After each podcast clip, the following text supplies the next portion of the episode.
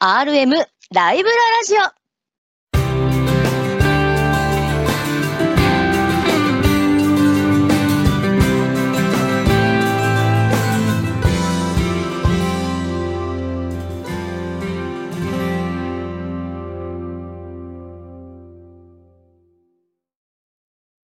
猫パブリッシングの鉄道書籍 RM ライブラリーの編集担当さんが様々な旬の鉄道の話題をお届けいたします。私、パーソナリティを務めます、町田彩香と申します。そして、語りますのは、こちらのお二人です。はい、チーム RM ライブラリーの葉山健と申します。同じく水野博史でございます。どうぞよろしくお願いいたします。よろしくお願いします。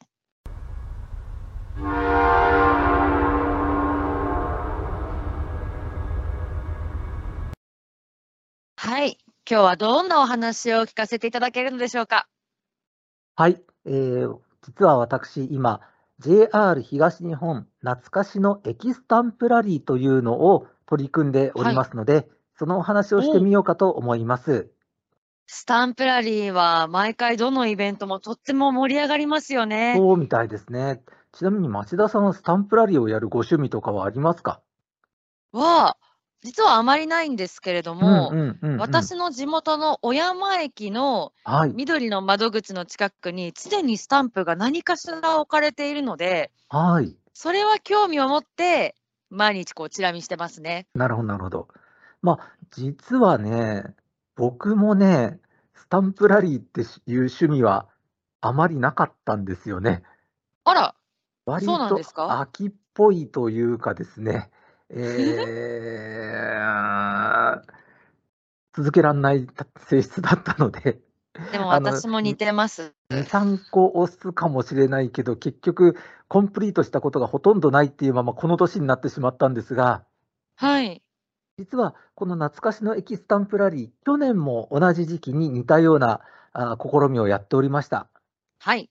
え覚えております出来心で、えこの年で改めてスタンプラリーやってみるの面白いんじゃないかって、なぜかふと思い立って、はい。え去年コンプリートしたんです。え、 したんですかたしました。そのためにね、す結構ごい。自分なりには頑張ら頑張りました。 ない。はい。昨年はだって私のやっぱりこうお仕事の拠点でもあります小山駅もはい。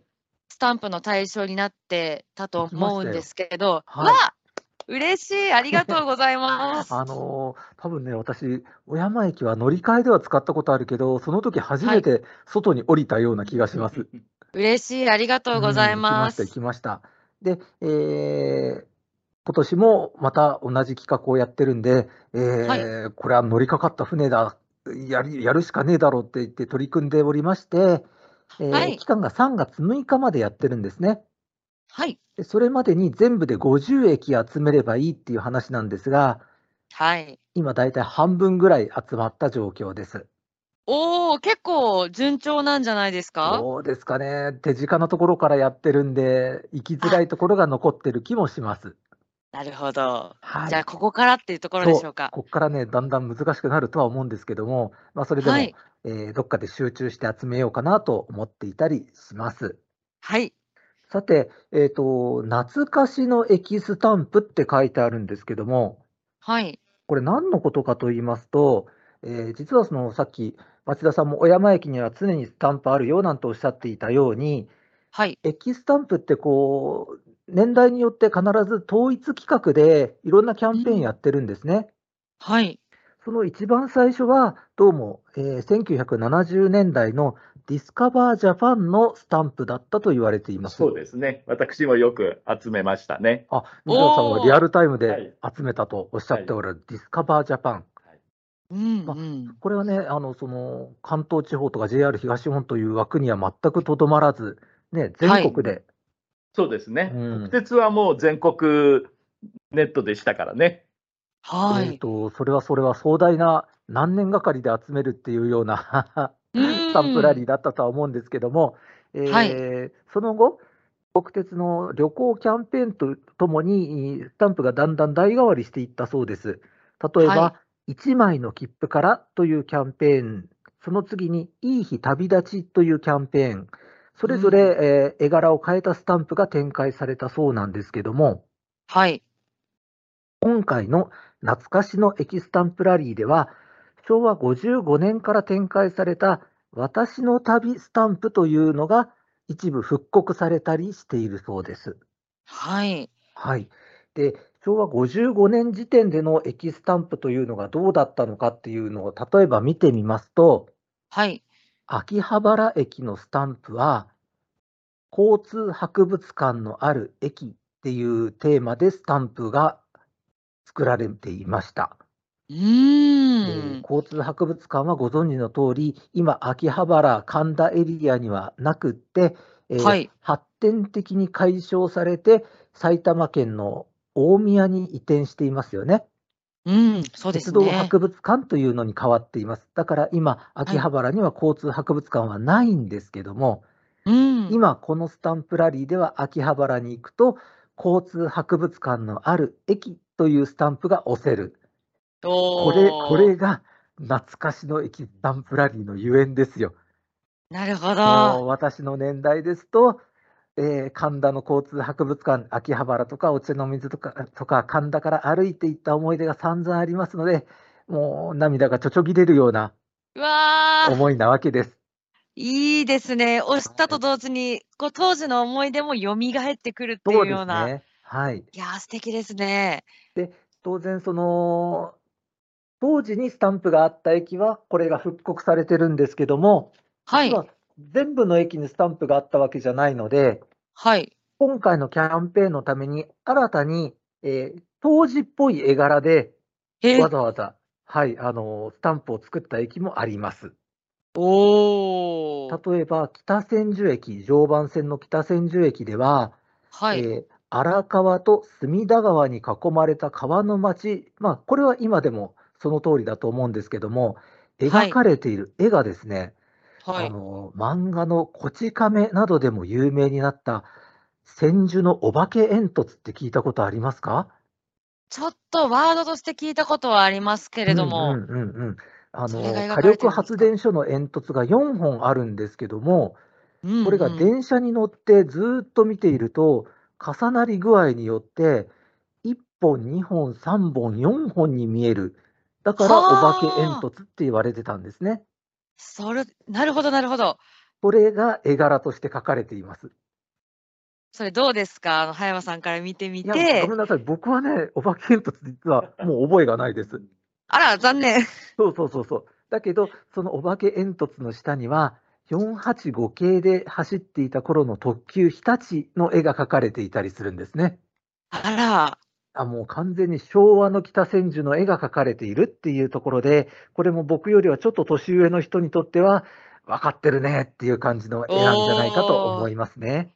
これデザインされてる方もまたいろいろ調べて、なんか作られたのかなとか、ちょっとそう想です像ねしちゃいますよね。ノリノリでこの仮に昭和55年に、えー北千住にスタンプがあったらこんな絵柄だったんじゃないかななんていう感じで、えー絵柄を描いてるんじゃないかと思いますね。はい。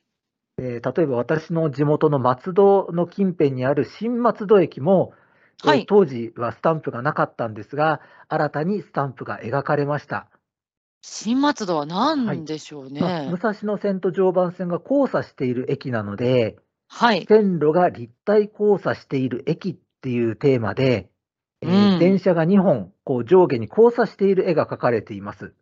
へまあえ、いいです上がね。武蔵野線で下が常磐線各駅停車の絵だと思うんですがはい。これがですねやはり今走っている電車の2世代か3世代前の電車お具体ー的に言うと101系と103系の電車が書かれているそれがねよく特徴がつかんで書かれていてああこう来たかってもうたうわーまらんなといや、もう面白い胸にしところて、ですすごい。心奪われてますね。そうなんですね。はい、えーまだまだこれからねまだ二十何駅もある中でどんな絵柄に出会えるのか楽しみにしているところなんですけどもはい。まあスタンプラリーって実はあのーそれぞれのスタンプが駅の改札の外にあるんですね。そうですねだ。から、あのー一旦改札を出る、つまりちゃんと,、えー、と運賃を払わないとスタンプに行けないわけですね。はいあ。のー改札の中にあったら、スタンプだけをして、また次の駅に行くっていうやり方もできるんですけども、えーうん必ずそこで一旦運賃の生産が発生するっていうことになっちゃうじゃないですか。はい。そうすると結構お高くついてしまうので、えー非常に便利なフリー切符があるということですね。はい。えーっと、休日お出かけパスというのがあって、はい。はい、大体このスタンプラリーのエリアを回ることができるのが、大人2720円、もしくはスイカだと2670円で、え1日好きなだけフリーで乗車できるっていう切符がありますので、私もはいこれ使ってどっかで1日ぐるっと回ってこよう、それで残り全部踏破しようって思っております。おー、いいですね。はい。じゃあはい。頑張ると何がもらえるかっていうことですね。はい。そうですよ50ね。駅、全部で50駅あるんですけども、はい。 50駅踏破すると、えー記念のメダルがもらえるそうです。メダルですか。メダルに書いてあるのがですね、これがまたさっきもちょっと言った103系電車なんですね。はい。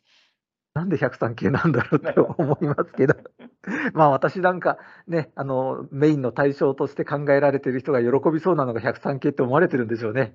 うーん。ぜひこれを目指してやってみたいなって思いますよ。はい。頑張ってください。はい、頑張ります。で、えっ、と、さっき言ったように3月6日、このお回があー放映される時から、まだ間に合うかな、えー頑張る人にとってみれば2、3日あれば回れると思うんで、ぜひ挑戦してもらえればと思います。はい。はい。それでは今回のお話はここまで。次回の RM ライブララジオもお楽しみに